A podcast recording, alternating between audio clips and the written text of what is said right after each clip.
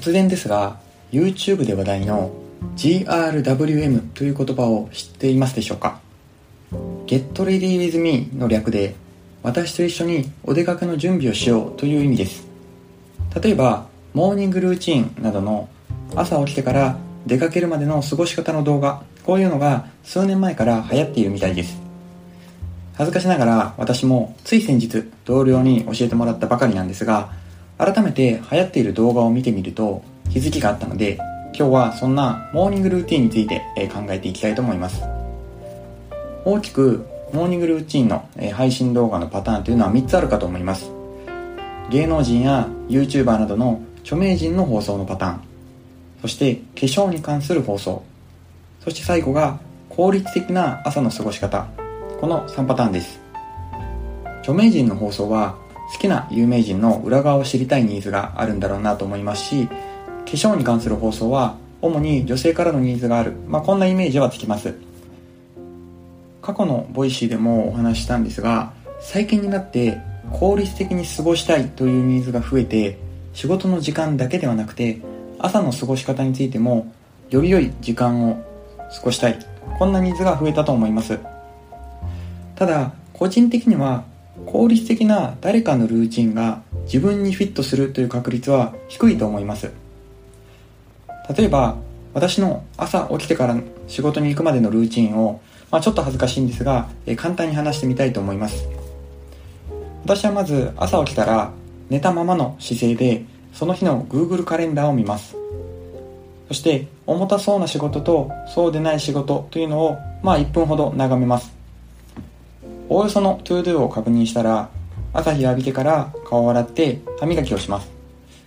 パジャマのまま、えー、そのままソファーに移って過去に読んだ本の内容というのを A4 用紙1枚に自分なりに手書きで20分ほどかけてまとめます。それが終わったら40分ほど紙の書籍というのを読みます。大体そうこうしていると、えー、奥さんと子供が起きてくるので朝ごはんの準備をして朝食を食べて洗濯物、えー、皿洗いをして出社の支度をします。出社中は電車の中で、まあ、紙の本を、えー、ドッグイヤーなんかをつけながら読みつつ、えー、会社にたどり着く、まあ、こんなルーチンです。でこれを聞いてですね、えー、何か参考になる情報があったのかなというのが非常に疑問に思います。正直あんまりないんじゃないかなというふうに感じます。理由としてはこの多くの条件というのが組み合わさってその人独自のモーニングルーチンになっているので結局真似たとしてもいろんな前提が異なってしまう。そういうことが起こるんだと思います。そもそも朝は慌ただしくて時間がない人も多いと思います。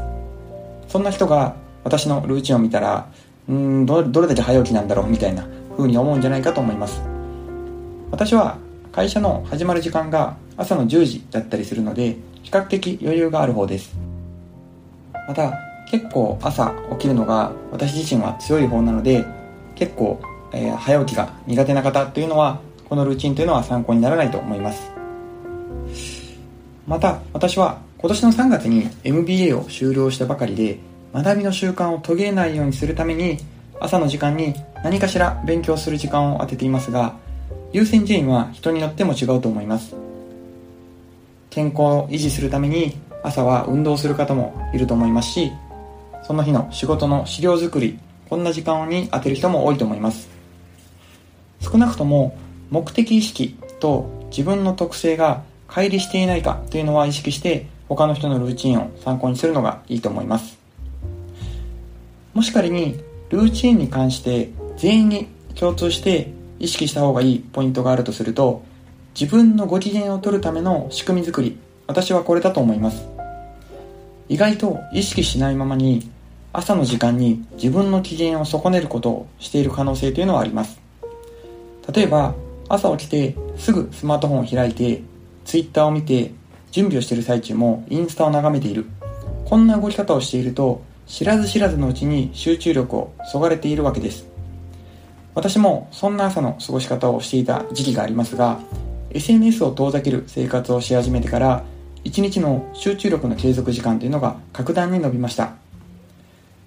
北野由賀さんの書籍の仕事の教科書にも夜に明日のことをしっかり計画して朝は黙々と実行できるようにしておくべしこんなことが書いてました。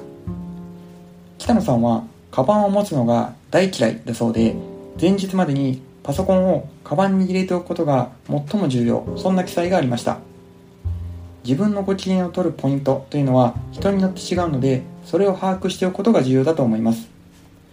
私の場合は革靴を磨くのがあんまり好きじゃないので前日の夜に磨くようにしていたり少しでも朝の準備を楽にするためにリモートワーク時と同じ機材というのをオフィスにも備えていたりします、えー、今日はですね、えー、モーニングルーチンについて話をしてみました。自分の文脈に合ったルーチンをぜひ取り入れてみてください。人によって合う合わないが分かれると思いますので少しずつ改善していただければと思います。今日の話はここまでとします。また明日の放送もお楽しみに。